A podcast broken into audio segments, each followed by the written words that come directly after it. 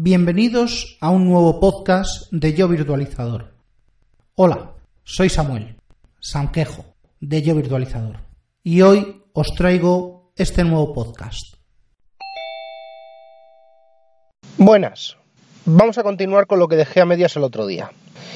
Además hoy estoy de pruebas, estoy en el aparcamiento de un supermercado a una gran distancia de donde suelo estar grabando y como tengo un par de horas pues voy a probar un nuevo micro, voy a probar ciertas cositas.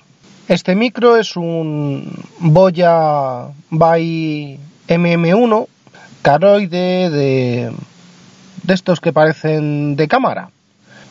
Y bueno, además hay algo de ruido ambiente, ruido de aparcamiento, de coches y, bueno, algo de entorno. Un día muy ventoso, muy... no sé. yo estoy bien, pero bueno, con la voz un poquito tocada, mejor que la del otro día, pero... pero bueno, nada relevante, ni nada que nos deba preocupar. Antes de nada, Mm, comentar que ya he empezado a tener algo más de feedback por Telegram y por Slack. No suelo decirlo, pero es el, Slack de WinTablet. Y también algún comentario en iVoox y, tal. Muchas gracias por todo ello. Así que vamos con esos comentarios para sacar de dudas y demás historias y, ¿por qué no?, para ampliar eh, esto que voy a hacer, que voy a hacer hoy. Por un lado, eh, Vicentux me habla de un proyecto para routers eh, Asus. Se llama Diversion. Vale, vamos a ver. El problema es que yo no tengo hardware de Asus. Se podría intentar meter esto en un W2 con DDWRT o con OpenVRT. Una de esas plaquitas que suelen gustarle a, a José de ARM para todos, pero, pero bueno, Ahí estoy currando en meter esto de forma que también sirva para, móviles. Así que muchas gracias por, por, la recomendación. La miraré con más detenimiento, pero no tengo, no, no tengo hardware. Rafa, al final vas a intentar hacer algo serio. Rafa de leña al mono. Vas a intentar hacer algo serio en esas plaquitas ARM que me contaste que tenías para desarrollo. Pero, pero tú eres developer y mis planes malignos con, el pijol te pueden estropear los tuyos.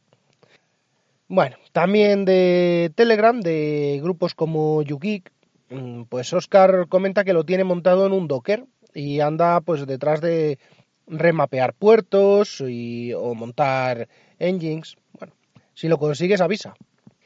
Y en el grupo de MasterTick de que es la razón por la que estoy grabando estos audios. Hace ya varios días que Alphonse, eh, incluso en el grupo, hablaba de seguridad. Eh, sí, bueno, es eh, cierto todo porque mejora la velocidad, porque hace una carga rápida del DNS y esa carga rápida del DNS mejora la apreciación de la velocidad de la red, mejora la seguridad filtrando eh, por lista blanca y lista negra, pero, pero se queda corto en la, en la conclusión final, en la apreciación de, de uso final, al menos desde mi punto de vista. Y es que deriva muchas más consecuencias, pero me quedo con su conclusión final. Y es que hay que elegir DNS y hay que elegirlo bien. ¿Vale? indiferentemente de que lo tengas en red local, que lo tengas en WAN, que lo tengas hay que elegir bien el DNS. También Miguel San, del grupo de Eduardo Collado, me comentaba que tiene más de 688.000 dominios bloqueados en su pijol. Vale, yo he dicho que tengo 133.000 que, que me trae el mío recién instalado, ¿vale? En crudo. Y bueno, a ver, tengo 133.000, no, tengo más, ¿vale? He comentado lo que tiene uno recién instalado y luego me he dejado el resto para hoy, para lo que tenemos que trabajar hoy. ¿Vale? Es un adelanto a, a tiempo. Pero gracias por, eh, por el enlace y por, por la referencia y por el feedback a todos. Bueno, el otro día me quedé en los GTLD, en los generic top level domains como .net, .com, toda esa retaila. Así que voy a seguir con los territoriales de primer nivel. ¿Vale? Los códigos territoriales mm, se pueden dividir en dos o quizás, sí, quizás tres grupos. ¿Vale? Los dos primeros serían los, los tradicionales, los CTLD, como pueden ser el .es, .com, perdón, punto, eh, .co, .fr, .jp, .us, ¿vale? Serían España, eh, Colombia. Cada uno de los, de los países tiene un, código territorial de TLD. Todos estos están operados por agencias de cada uno de los países a los que hace referencia o por empresas con esa función delegada y con responsabilidad eh, hacia, hacia los responsables de zona, como pueden ser RIPE o IANA o, quien corresponda por la zona del mundo en el que esté. ¿Vale? Hay muchos, muchos, muchos CCTLD. Y es más, han puesto nuevos eh, dominios territoriales. Yo personalmente no los veo necesarios. Cada uno, sus gustos, oye, mm, eh, punto gal, punto eh, cat, punto, da igual. Hay dominios territoriales. Es como si nos pusiéramos a hacer un dominio territorial por cada pueblo. Para, para gusto los colores, oye. Bueno, del otro gran grupo que hay, existen los dominios que podemos utilizar como comerciales. ¿Vale? En principio, yo como empresa de un país no debería estar eh, habilitado para contratar el código CCTLD de otro país, ¿vale? Pero vivimos en un mundo global, en lo que en el que esto es bastante más eh, habitual de lo que parece. Así que bueno, por ejemplo, tenemos los más famosos que serían eh, .fm y .tv de la Federación de Micronesia y de Tuvalu, que operan eh, sus propios responsables de, de territorio, operan estos dominios de forma global que los ofrecen pues a empresas de radio, a empresas de televisión, son sobre todo para como dominios publicitarios. ¿Vale? Forman en estos dos casos forma una gran, un gran parte de su, de su Producto Interior Bruto. Así que, oye, pues mira, es un producto más de exportación para, para esos países. Otro ejemplo, mucho más reciente, es Colombia con el punto .co, que también hace exportación. ¿Y por qué lo hace? Pues imaginaros, punto pues, pues eso, punto .co. Otro, por ejemplo, pues mm, las eh, Killing Island, el Cocos Island, que es punto .cc también, bastante, eh, ¿cómo se llama? Bastante conocido. Y este, en principio, es eh, responsabilidad de una empresa privada, una empresa de Seattle, ¿vale? También es la misma empresa que administra los .io y .ac, otra, por ejemplo, que, tal, tal baila, la Samoa americana, que es eh, .as. ¿Y por qué .as? Pues que sería el equivalente de nuestra sociedad anónima, ¿no? .sa. Pero como punto .sa no existe, otro ejemplo, como los primeros, mucho más eh, habitual, también en, en Washington, eh, los dominios que corresponderían al país de Tonga, el punto .to, que es bastante, bastante utilizado por acortadores, por eh, abreviadores de, de dominios. Y por último, de todos los que he visto, el último que he encontrado es eh, Moldavia, que sería .md. Y como todos los eh, americanos son tan personalistas.md hace referencia a servicios médicos, medicina, doctores, sería medical doctor, o lo que comentaba antes, no hay dominios eh, por estado, por población, así para en grandes cantidades. Pero esto le viene bien al estado de Maryland. Y por último, pues nada, he encontrado pues cosas raras, cosas enlazadas, por ejemplo, los dominios .com.es o .co.uk, que bueno, como podréis imaginar, son dominios anidados en el que el propietario del dominio lo que hace es vender un subdominio. ¿Vale? Por ejemplo, tenemos mm, compañía.com.es. Bueno, pues eh, a ver, compañía. Eh, que sepas que no has comprado el dominio .com.es, sino que le has comprado un subdominio a la propietaria del .com.es. ¿Vale? Es, eh, no sé, este mantenimiento lo hace el, el registrador. Normalmente estas cosas las hace el dueño del dominio registrado, el dominio principal. Y personalmente me parece una chapuza esto de estar delegando un, un subdominio dentro de un dominio de un registrador, pues no, no me hace gracia. O a lo mejor sí, a lo mejor vendo, vendo la idea. Y no sé, ¿a quién le apetece un dominio dentro de, del dominio yovirtualizador.es? No sé, fulanito.yovirtualizador.es. Bueno, no sé, o .com o punto, no sé, ¿qué dominio tengo? Creo que es .com. Bueno, lo sabréis dentro de poco, cuando publicite el nuevo feed eh, unificado con todas las entradas del blog, con el canal de YouTube y con estos audios. Bueno, hasta aquí la parte de teoría. Otro capítulo meteré el resto del funcionamiento, de las tripas de un sistema DNS bien montado y herramientas para consulta, para manipulación. Ah, ya veremos.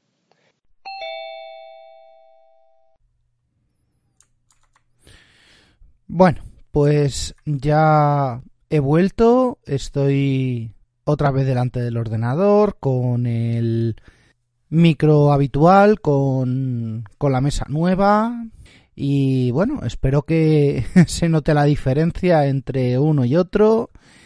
Y vamos a continuar porque porque he venido delante del ordenador no lo he hecho todo en eh, ahí en plan on, the wild en el coche y tal. Bueno, pues muy sencillo, porque lo que quiero hacer ahora es eh, terminar de contar el uso de esta herramienta, de esta magnífica herramienta llamada P-Hole y vamos a ampliar lo que podemos hacer con muchas, muchas, muchas funcionalidades.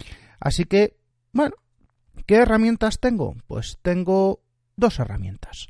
Tengo la línea de comandos abierta SSH al sistema operativo de mi eh, tarjetita. Allá arriba está. Ya me lo han dicho, has puesto todos los eh, aparatos iluminados allá arriba. Como no has montado árbol de la vida, ya con eso tiene las luces. Pero bueno, nada, son tonterías de... ¿Qué suelen decir? bueno, tengo ahí el switch, es verdad, con todas las luces encendidas. Bueno, a ver, ¿qué es lo primero que hay que tener en cuenta y qué es lo primero que hay que hacer? Pues muy sencillo, para poder trabajar a gusto, lo primero que vais a tener que hacer es definir en el, en el router que el DHCP que entrega el router, sea para los cableados, sea para la Wi-Fi, que ese DHCP contenga como servidores DNS en el Option 6 concretamente. Eh, voy a hacer un podcast sobre DHCP próximamente ya, ya tocaré ese protocolo porque es algo bastante interesante y que merece, merece un, un paseillo. Bueno, eh, tiene que entregar, el DHCP tiene que entregar el servidor DNS a los clientes que se conecten. Y por lo que veo siempre, la mejor forma es que lo haga el nodo central de comunicaciones. El nodo que está haciendo de relay de, del DHCP normalmente eh, es pasivo y hay un servidor de DHCP. En los routers de operadoras esto suele estar integrado.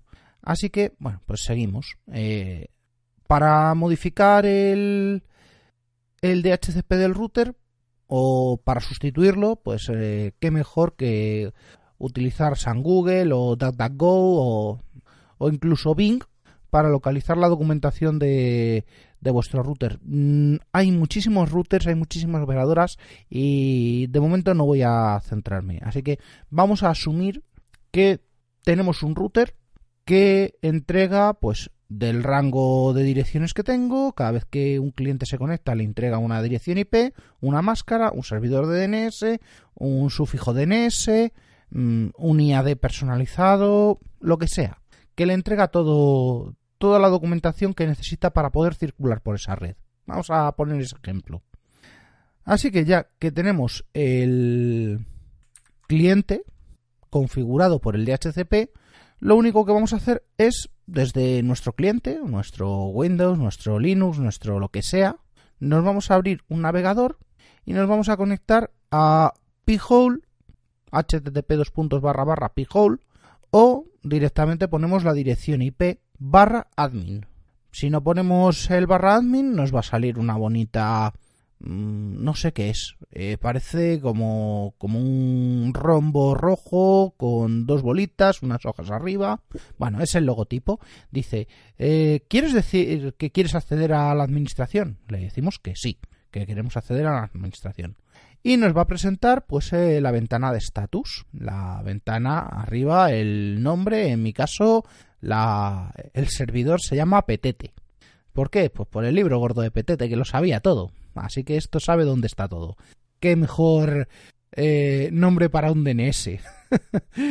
bueno, pues tenemos en la parte izquierda, tenemos el logotipo, nos dice que está activo, la temperatura, la carga de la CPU, la, la, carga de memoria y debajo dashboard, login y donate. Donate, pues imaginaros para lo que sirve, con el logotipo de PayPal. Es para que le paséis unos centimillos a, a esta gente. Yo le, le, pasaré, este año ya le he donado, le donaré el año que viene otro, otro poquito porque es un software que me, que me encanta. Eh, justo la primera es Dashboard, es lo que tenemos a la derecha y a la derecha tenemos cuatro colores, el verde, el azul, el amarillo y el rojo. Y nos dice Total Queries, eh, preguntas totales por el número de clientes, 15 clientes. Tenemos 31.141 y creciendo. Eh, Queries bloqueadas, 13.425. Eh, bueno, pues tenemos un ratio en el amarillo, pone 43,1% de porcentaje bloqueado. Y domains on blocklist, dominios en, la lista de bloqueo, pues hoy marca 136.390. Bueno, muy bien. Ha crecido frente al último día. ¿Por qué? Pues porque le estuve el otro día metiendo unos cuantos dominios. Bueno, en la parte izquierda el botón de en medio que pone login, si lo pulsamos, nos va a pedir la clave que nos dio el instalador o la clave que hayamos cambiado después de que nos la diera el instalador. Así que botón de login. Por cierto, el botón de forgot password no funciona.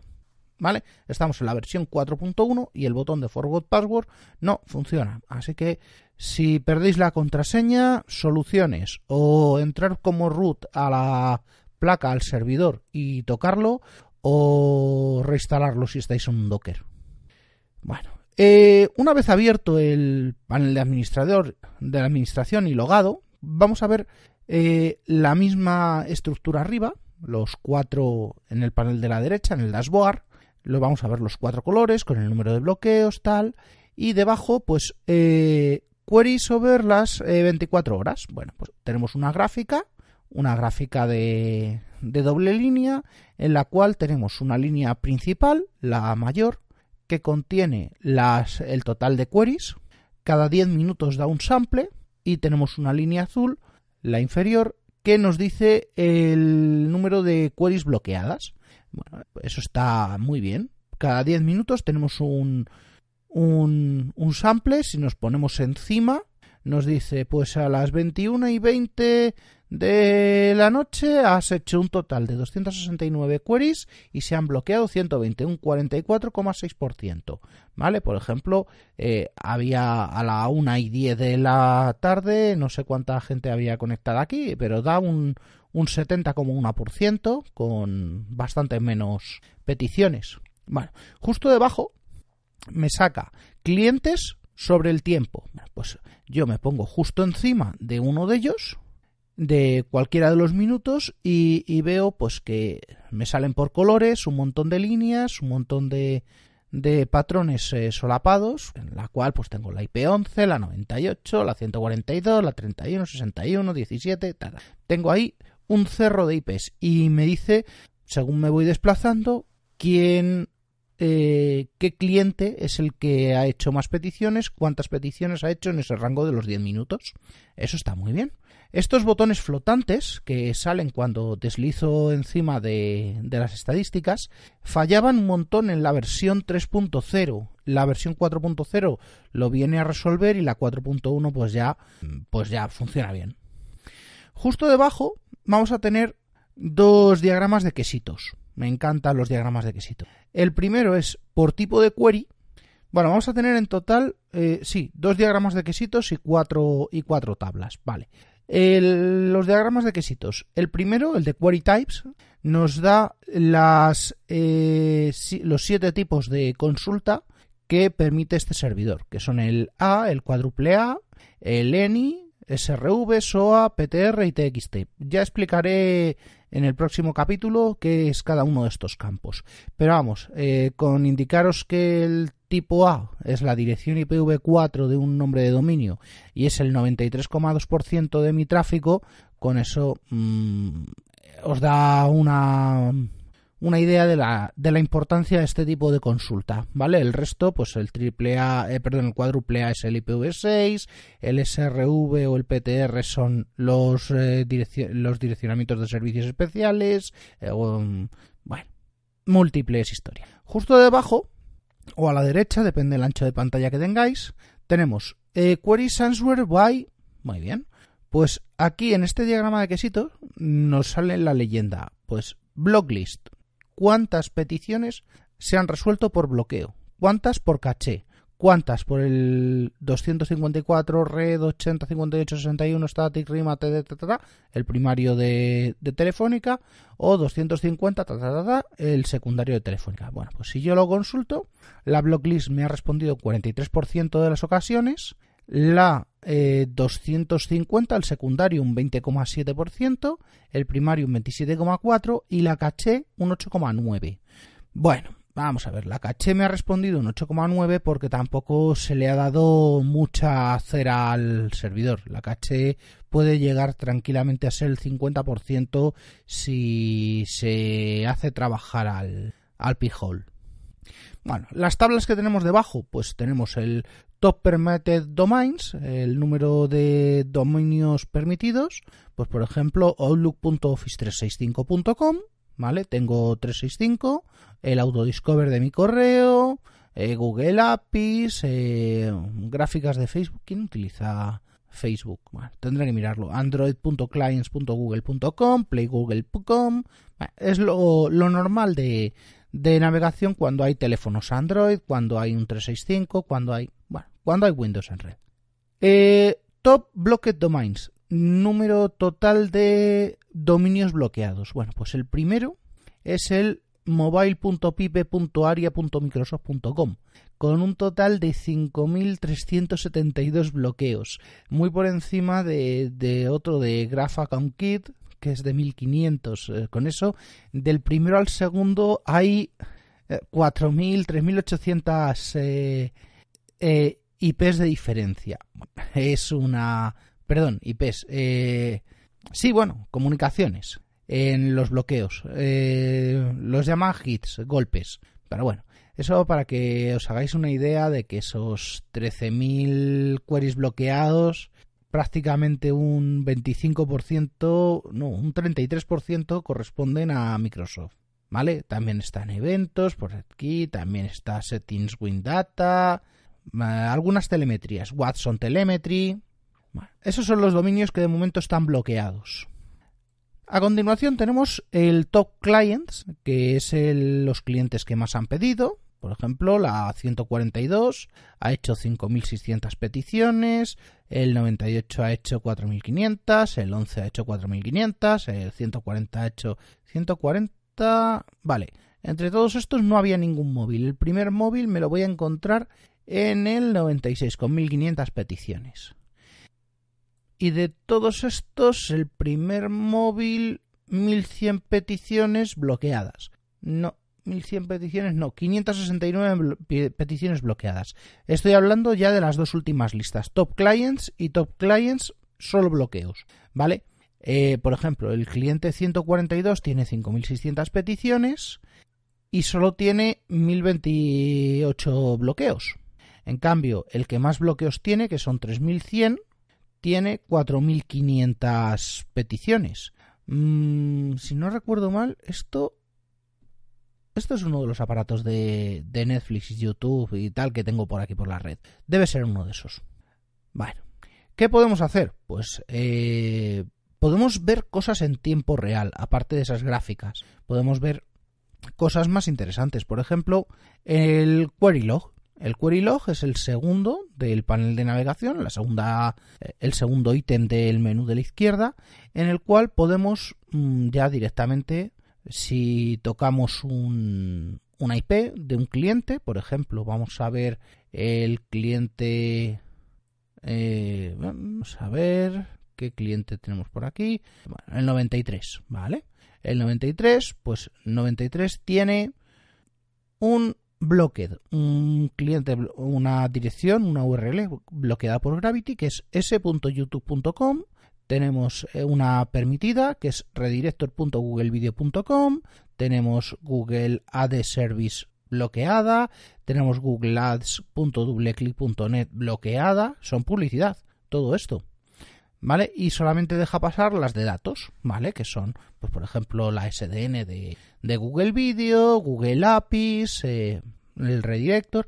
Bueno, de todo esto nos está dando información de que ese cliente ha pedido un dato, se le ha respondido en la columna de la derecha eh, antes de los botones, se le ha respondido el tiempo de que se le ha tardado en responder en la columna de la izquierda la fecha, la hora y el tipo de petición, si es A, si es cuádruple A, si es PTR. Y a la derecha del todo tenemos un botón que pone whitelist o blacklist. ¿Vale? Si yo quisiera bloquear eh, voluntariamente eh, un dominio, pues me vendría aquí y digo, a ver, que esta persona está accediendo a Spotify. Pues cojo, voy a la IP de esa persona, eh, saco lo que está accediendo en ese momento, las consultas que se han realizado y localizo la que quiero bloquear y le doy al botón rojo, lo meto en la lista negra. ¿Qué es lo que le va a pasar a esa persona? Pues que cuando caduque su, caché de, de, mm, DNS, su caché local de DNS, volverá a pedir eh, al servidor DNS que tenga configurado, que se le haya entregado por DHCP, volverá a pedirle datos. Y esos datos ¿Qué es lo que van a hacer? Pues mm, el DNS se los va a denegar. como le hemos metido el dominio en, la blacklist, pues cuando le llegue la, información a la pantalla, o no resuelve, o error de conexión, o lo que sea. ¿Vale?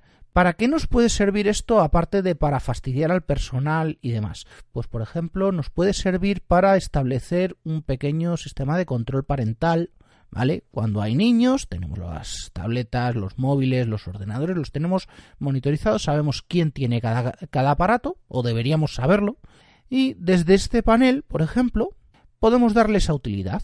Voy a ver al cliente, mm, pues al cliente 105, que corresponde al niño 1 de la habitación tal, un sobrino que lo único que hace es escuchar trap. Pues voy a ver dónde se está metiendo y le bloqueo todo lo de YouTube. Vale. Ventajas, pues que puede ser útil para eso. Inconvenientes, pues que a lo mejor si tengo a la otra niña pues, mirando eh, tutoriales eh, de cómo se hace, no sé, lo que esté haciendo en la, en la mesa sin meterme, sin meterse con nadie, pues a lo mejor la, la estropeo el día, porque también la voy a cortar a ella. ¿Vale? Y todo esto no estoy tocando ni calidad de servicio del router, ni eh, caudales, ni direccionamiento, ni enrutamiento. No estoy tocando nada de eso, simplemente estoy dejando que pregunten o que no pregunten los clientes. Bueno, todo esto lo veremos de forma más avanzada, por ejemplo, cómo, cómo podríamos eh, eh, utilizar esto de una forma un poquito más avanzada? Pues muy sencillo, desde una máquina virtual, yo me cojo, me levanto una máquina virtual, la conecto directamente a la, a la red en modo bridge y le meto un, un navegador. Y ahí en ese navegador, o mejor aún, le instalo un programa, ¿vale? Un programa de procedencia dudosa. Ese programa de, procedencia dudosa puede hacer varias cosas. Una de las cosas que puede hacer es traerse un, un, un MTA, un MTHA o como se llamen esos ficheros de, de ayuda compilados en, en HTML, eh, el cual tenga un script que consulta a Coinhive, que es un famoso mm, minador, minador en base a CPU. La máquina se pone a, a minar, a hacer cálculos para otros sin mi consentimiento. Pero claro, yo voy a ver en mi panel que la máquina 200, 222 eh, está accediendo a framework.coinhive.com. Muy bien, ¿vale? Cojo, le doy al botoncito rojo, blacklist. Ya está. Me va a aparecer, sí, luego os digo dónde aparece. Me va a aparecer en mi lista de blacklist.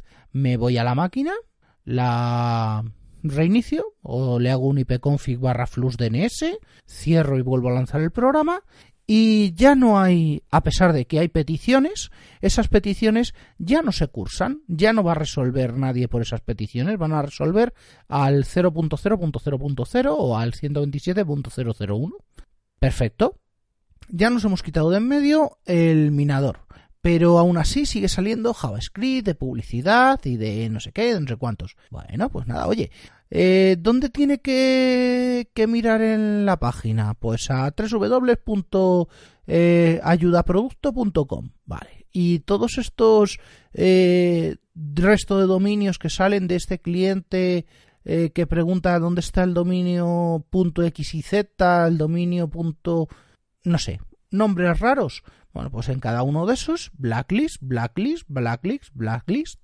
Y de verdad, si un programa o una web hace demasiadas preguntas de estas, eh, las podemos analizar por aquí. Y si pregunta demasiado a demasiados sitios, de verdad, seguro que hay eh, alternativas mejores. ¿Vale? Esto eh, supone un riesgo muy, muy, muy alto. Bueno, ¿Dónde veríamos ese, ese riesgo? Pues, por ejemplo, volvemos al menú, vemos Dashboard, Query, Long Term Data. Long Term Data es para hacer un análisis de tiempo de a largo plazo sobre los em, sobre consultas, sobre listas, sobre quién ha hecho más veces qué, bueno, un montón de, de historias. Eh, eso es para quien sea amigo de las analíticas. Debajo tenemos whitelist y, blacklist. Yo en whitelist no tengo eh, nada. De momento, de esas 133.000 eh, direcciones que, me vienen por defecto con el pijol, no he sacado ninguna dirección de, de la lista, ni siquiera el ads.twitter.com. ¿Por qué? Porque no lo necesito. En cambio, en el blacklist sí he metido cosas a mano. Por ejemplo, he metido el que os comentaba. He metido a money-maker-default.info y money-maker-script.info, ¿vale? Esto es un minador. El otro, Coinhive. Coinhive. ¿Dónde está? Coinhive.com y coin-service.info. He metido esos dos. Otro, eh, que no es porque no es que directamente eh, paso de tener de tener eh, publicidad de este tipo aquí en casa bet365.es he metido también marca apuestas he metido también service for reserve refresh info bueno he metido incluso direcciones de Amazon AWS en esta lista ¿Por qué? Porque lo único que tienen es eh, publicidad. Publicidad y publicidad. Una, por ejemplo, se llama itopadxdy.xyz. otro se llama Flir Caché, creo que esto es una página de contactos, eh, otra por supuesto que es de contactos que se llama Find Your Woman, otra que se llama CP Hulk, mm, bueno, otra, eh, adus.xyz, con ese nombre no puede ser nada bueno. Y desde que está metida, pues eh, hay menos popas de de publicidad en algún ordenador y demás, con lo cual quiere decir que me va a tocar analizar algún ordenador porque seguro que alguno tiene, tiene algo. No sé de dónde salió eh, eso, pero después de analizarlo, pues ha acabado aquí en la lista, en la lista negra. Bueno, ¿se pueden añadir cosas eh, a mano también? Pues sí, tenéis arriba, eh, justo encima del, de la lista de bloqueos, pues podemos añadir un dominio. Pues podemos añadir un dominio no sé qué punto com o no sé qué punto info. Vale, podemos añadirlo que sea exacto, que sea un subdominio, que sea un wildcard o que sea una expresión regular. ¿Vale? Si no sabéis lo que es esto, bueno, pues esto... Eh, imaginaros que montáis un patrón con el cual se sustituyen todos los caracteres de una parte determinada de un dominio. ¿Vale? Y un wildcard quiere decir que es pues como en MS2 o como en Linux. Le metéis un asterisco y con eso ya sustituye una parte del nombre. Con todo lo que sea en esa parte del nombre. Bueno, justo debajo tenemos el botón de disable. Pues para, ¿para qué vamos a deshabilitarlo? Con esto deshabilitaríamos el filtrado, pero no el DNS, ¿vale? El DNS se deshabilitaría de otra manera. Con esto vamos a deshabilitar el filtrado. ¿Para qué vamos a deshabilitar el filtrado durante 10 segundos, 30 segundos, 5 minutos? pues en caso de que por cualquier motivo esté desarrollando o esté escribiendo un post en el blog y desde la red filtrada, pues a lo mejor algún plugin de WordPress me esté dando guerra. Pues con esto se solucionaría eh, durante ese tiempo, podemos hasta personalizar el tiempo, podemos definirle eh, incluso más tiempo. Eh, solucionaríamos la visualización. Pero eso sí, con el inconveniente de que durante ese periodo toda la red quedaría expuesta a los DNS públicos, se le responderían a todas las peticiones, con lo cual toda la red podría empezar a cachear destinos incluso de los bloqueados explícitamente a mano. Bueno, debajo tenemos eh, tools, eh, las herramientas. Bueno, pues aquí en las herramientas la que más se va a poder utilizar, la que más se va a utilizar será Udate Gravity. Udate Gravity lo que hace es eh, que de las listas que tengamos configuradas, se las va a ir, se va a descargar, las va a meter y, y va a relanzar el, el bloqueador de elementos. Así de simple, así de sencillo. ¿Vale? Query list quiere decir que vamos a buscar si está bloqueado o no algún dominio en nuestras listas. ¿Vale? Audit log, eh, si queremos auditar o si queremos eh, realizar algún tipo de, de, extracción de datos sobre las eh, queries permitidas o bloqueadas. ¿Vale? Ojo con esto porque según sea la potencia de la máquina puede... Eh, no, no vais a colgar la máquina, la, la, tarjeta, pero puede llevarle bastante tiempo y dejar eh, inutilizada durante un rato la, la, interfaz. ¿Vale? Lo mismo justo debajo tenemos el Tile P-Hole, eh, que sería para sacar por pantalla un las últimas líneas que se van escribiendo, las más recientes, en el pijol.log o en el tailpijol ftl.log, ¿vale? Por cierto, FTL significa faster than light, más rápido que la luz. Eh, sí, bueno, es un poco, no sé, es un poco, un poco raro, pero es como han llamado a uno de los módulos del programa, faster than light. Me imagino que será el módulo de base de datos. Debajo hay un icono de una mm, ambulancia, generate de log esto es por si hay que abrirle un caso a, a la gente de soporte, ¿vale? Que, puedan analizar eh, los logs de depuración de, de nuestra máquina donde tengamos esto para decir, ah, pues sí, hay un fallo, de NSMask no está respetando la configuración que se le marca desde aquí. Y bueno, pues esos fallos pueden acabar en la próxima revisión, en la próxima versión. Bueno, settings settings. Bueno, pues aquí en settings lo, lo más eh, chulo es que abajo del todo pone Danger Zone. Danger Zone quiere decir que es una zona no apta para manazas porque entre, entre ellas podemos apagar el, el sistema, reiniciar el sistema, eh, deshabilitar las los logs, mm, reiniciar el demonio de DNS, bueno. Lo primero que vamos a ver arriba es System, que es la información de nuestro sistema.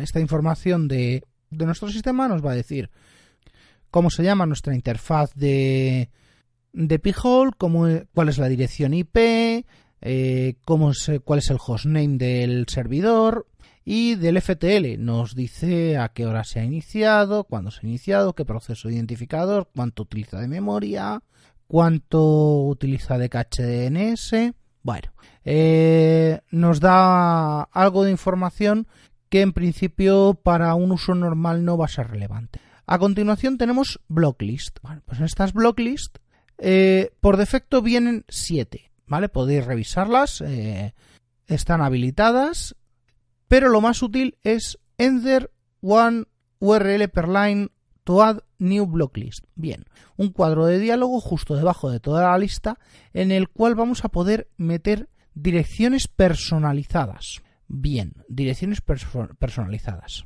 Como ya dije en, al principio, en lo que grabé en el coche, pues el compañero de, de Telegram, eh, ¿cómo se llamaba? ¿Dónde lo tengo? Un momento. Miguel Sanz, eh, me pasó lo que me ha parecido la más llamativa de todas, de, de las páginas que, conocía. Eh, la, la, más la más llamativa de todas eh, las listas que, he visto en, todo este tiempo. Se llama Firebug, de Firebug Blog Big Blog Collection. ¿Vale? La dirección es firebug.net y en ella tenemos instrucciones, tenemos listas generadas por usuarios, listas mínimas, listas de que limpian spam, listas de... Bueno, hay de todo. Bien, pues si yo voy metiendo una por una cada una de estas líneas, lo que voy a hacer es eh, forzar a mi eh, p-hole que la mezcle con las que ya tiene él en el en el Gravity, ¿vale?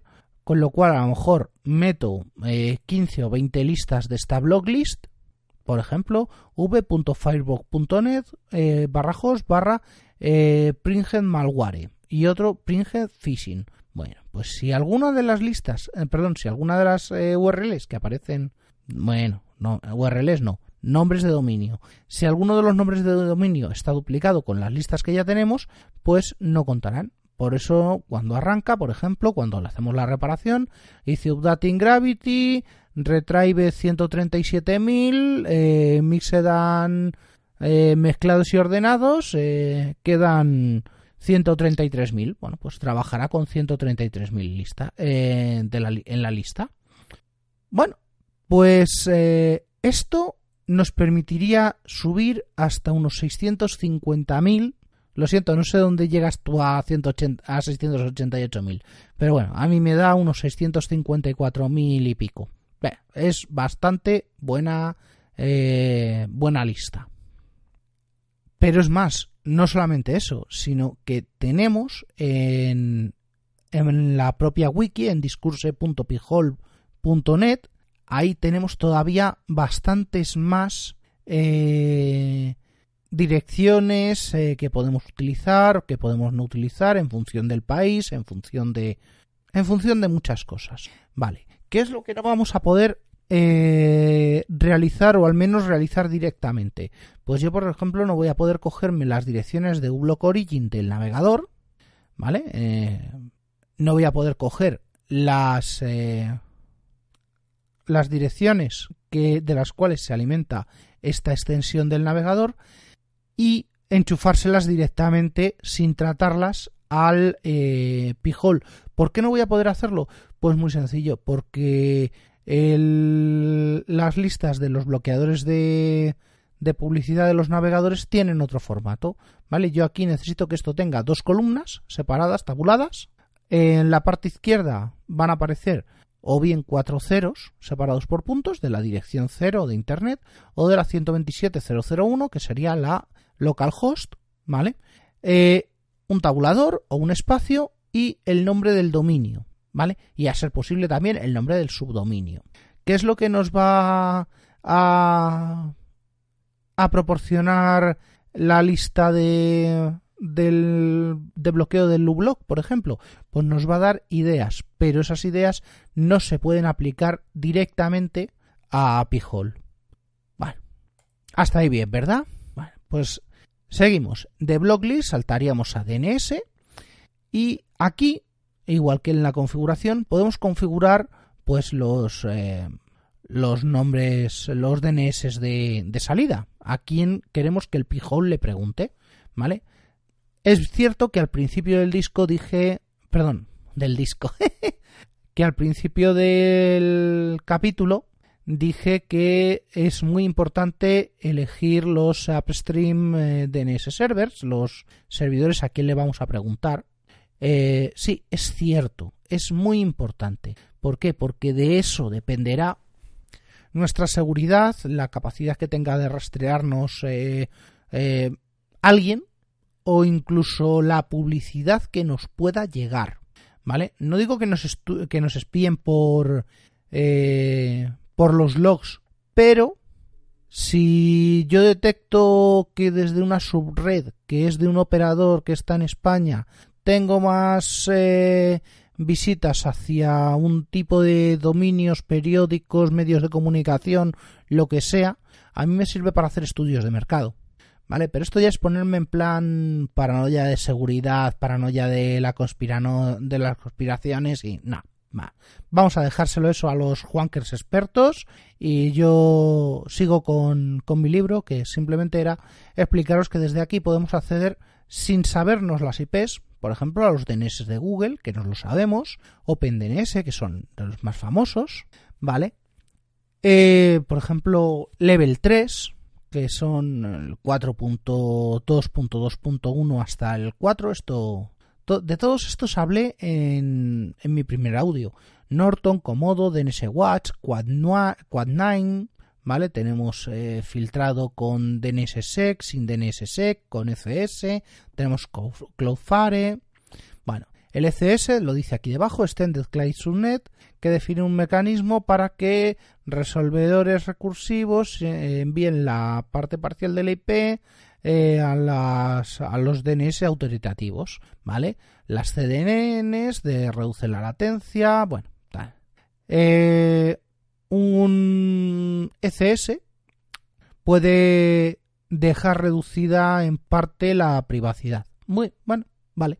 Sabemos que Google lo hace, que Cloudflare prometió no hacerlo, pero por lo que ponen aquí parece que también lo hace. Lo que sea. O podemos poner nuestros, como lo tengo yo, nuestros upstream DNS server a mano. Bueno, pues le tengo puesto custom 1, custom 2, las IPs de mi proveedor, de acceso a Internet porque lo voy a tener al final de, mi red, incluso antes de salir a Internet, ¿vale? Puedo poner también las IPs de V6, pero no hay, aún no hay servidores de IPv6 de DNS en mi red, ni clientes. Comportamiento de la interfaz de escucha. A ver, ¿qué es esto? Pues esto va a ser lo más divertido para en un futuro montar otras cositas, ¿vale? Escuchar en todas las interfaces quiere decir que si yo tengo mi servidor con 16 tarjetas, cada tarjeta tendrá una IP o varias IPs y puedo escuchar no solamente en la 192.168.x.i 2.53, sino que también voy a escuchar en la 172.16 y voy a escuchar en la 10.0.0.1 y voy a escuchar en la 0.0.0.0 2.53 de mi dispositivo, ¿vale? El... ¿Qué es lo que permite esto? Que solamente se respondan a las preguntas que están a menos de un salto de distancia. Puede sonar complicado, pero da mucho juego. ¿Vale? Yo lo tengo ahora mismo en Listen Only on Interface ETH0. ¿Por qué? Pues porque tengo ciertas subredes. ¿Vale? Entonces necesito que se, que se conteste a lo que tenga configurado en la ETH0, que es mi red local con mi enrutamiento local. ¿Vale? Tengo Listen on All Interface con Permit al Origin. Bueno, ¿qué quiere decir esto? Que con esto puedo montar un DNS público. Y ese DNS público puede responder a enrutamiento de a enrutamientos externos si yo en mi firewall le abro el puerto 53 al mundo. Con lo cual quiere decir que mi IP pública 212.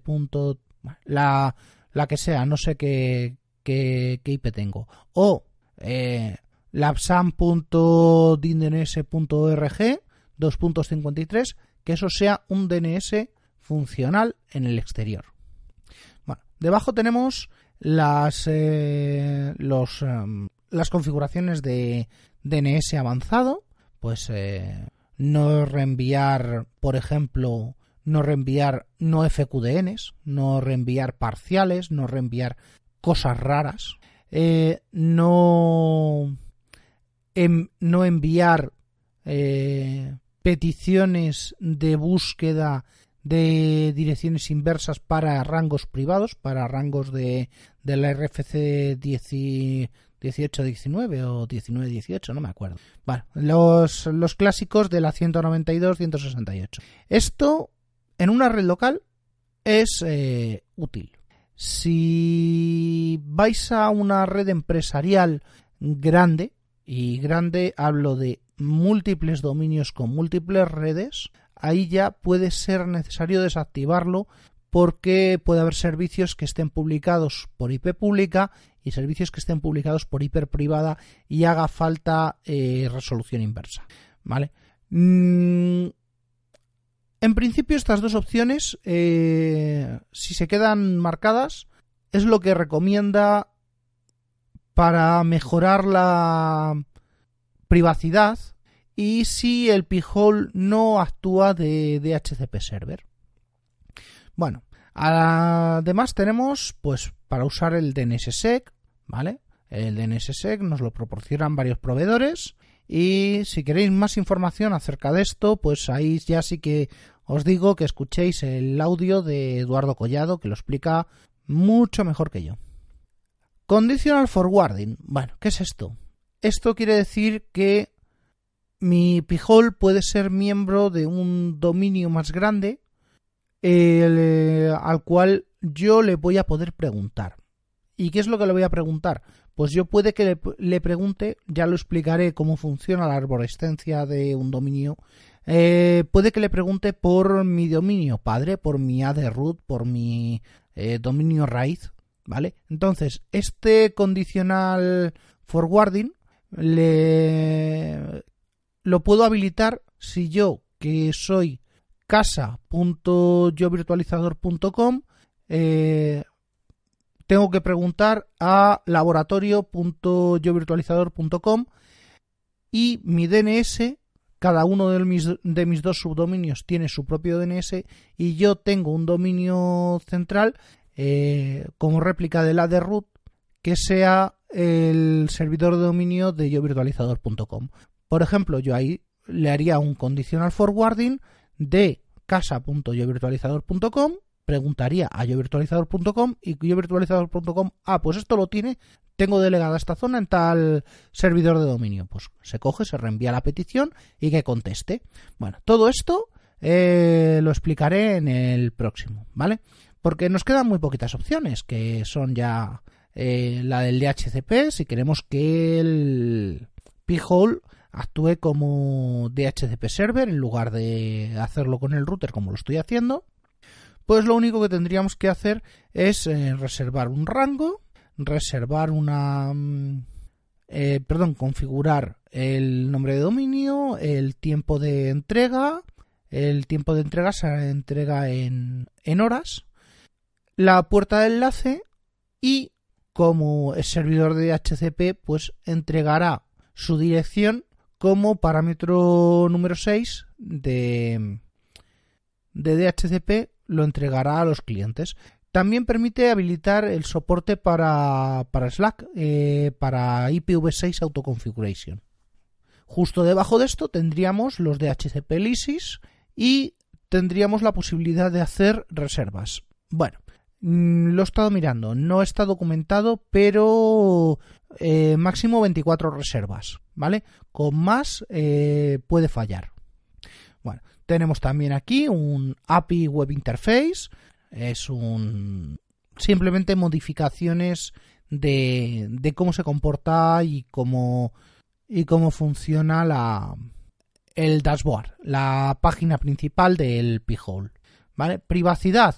Bueno, pues ¿qué es lo que queremos, qué es lo que queremos quedarnos porque también ponen el foco en esto, qué es lo que queremos quedarnos en nuestras bases de datos. Nosotros en el P-Hole tenemos una base de datos, tenemos unos ficheros de log y ¿qué es lo que queremos que, qué es lo que, queremos que se guarde ahí? Bueno, pues, puedo querer que se guarde todo, puedo eh, ocultar los dominios, puedo eh, ocultar dominios y clientes, puedo poner en modo anónimo total y puedo deshabilitar las estadísticas.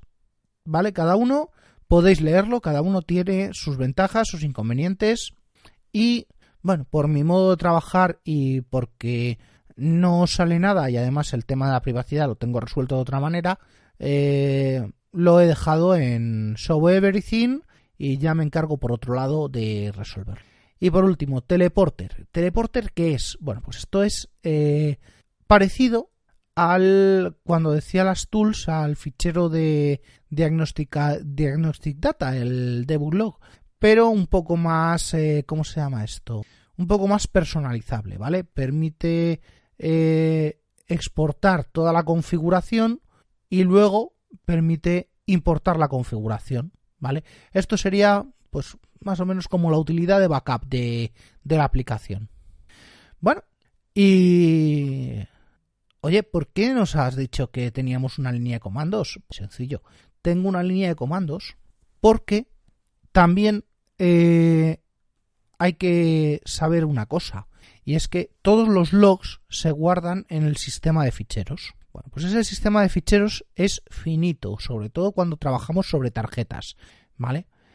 No sé exactamente cómo será en, en otros, pero eh, en otros sistemas operativos, pero en esta versión de ARM Debian, la 5.6, que corresponde a Debian 9.6, los logs se mandan a memoria RAM, a disco RAM.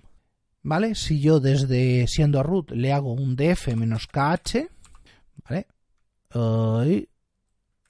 df-kh, pues voy a ver que, por ejemplo, el dispositivo barra D barra ZRAM 0 mide 49 megas, tiene ocupados 7,7 megas y es el punto de montaje es barra bar barra log. ¿qué quiere decir esto?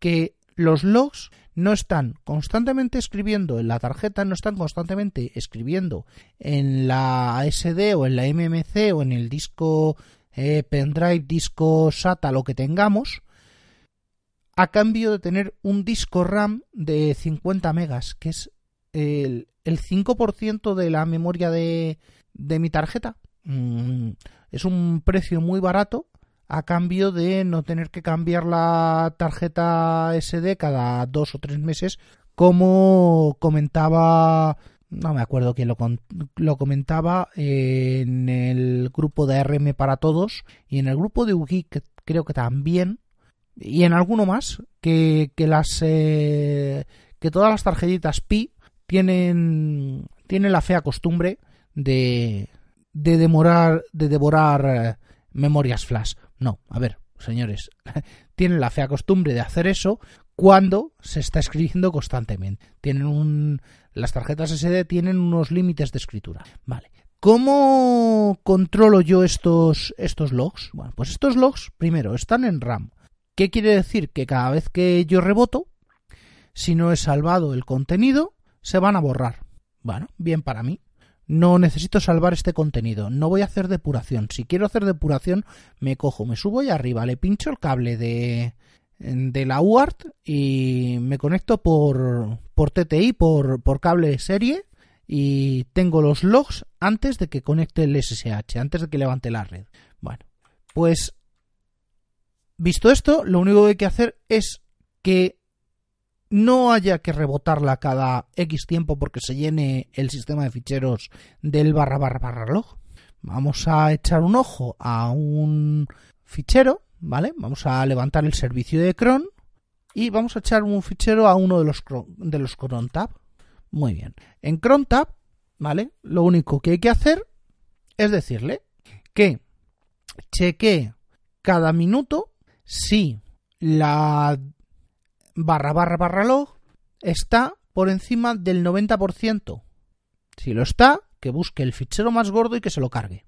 ¿Vale? Esto es un comando más o menos complejo, ¿vale? Se ejecuta como root y hace un df-h de barra barra barra log, busca la, el barra barra barra log con awk y con tr, eh, localiza el fichero que es, eh, perdón, localiza el campo que indica el, el tamaño, el porcentaje y si cumple esa condición, pues elimina el primero de todos, del primero de todos los ficheros que sale de hacer un ls menos s mayúscula de tal, ¿vale? Se carga el primero y reinicia el servicio. El servicio que hace esto se llama log2ram, ¿vale? Log2ram crea un disco virtual para los logs en la RAM. Todo esto lo dejaré documentado porque me parece que es un hack muy muy, muy interesante. Y no solo para este tipo de dispositivos, sino para prácticamente todos los em, sistemas de ficheros eh, del, del continente, del mundo y del universo. Es una, una utilidad muy, muy, muy, muy... Bueno, una utilidad. Es un, es un truquito muy, muy cómodo de usar y que me, en caso de, de que necesite espacio porque haya eh, subido mucho los logs, porque haya hecho muchas cosas, pues me va a resolver un algo que, de, que desde otro punto de vista, desde otro... Mm, ¿Cómo decirlo? Desde cualquier otro lado pueda, pueda reventarme el, sistema. De hecho, me pasó, así que me puse, me puse a ello y simplemente de este, este pequeño mini script en una línea. Bueno, con eso y nada más. Os dejo hasta el próximo programa en el cual mm, vamos a ampliar todavía más las funcionalidades de esta eh, herramienta que nos va a librar de muchísima publicidad y nos va a librar de muchísimos seguimientos y rastreos de es por dónde navegamos, de dónde accedemos y demás y demás webs. Así que hasta la próxima. Este podcast está asociado a la red eh, de sospechosos habituales, eh, a la que podéis uniros en la dirección eh, bit.ly bit.ly barra sospechosos habituales. También podéis contactar conmigo en el Slack de WinTablet, en Telegram, a través del canal Grupo Virtualizador o por Twitter en arroba yo virtualizador. Así que hasta la próxima. No olvidéis eh, dejar una reseña si os ha gustado. No olvidéis eh, darle al botoncito del corazón en iVoox si os ha gustado. Y siempre agradecido por los... Hasta la próxima.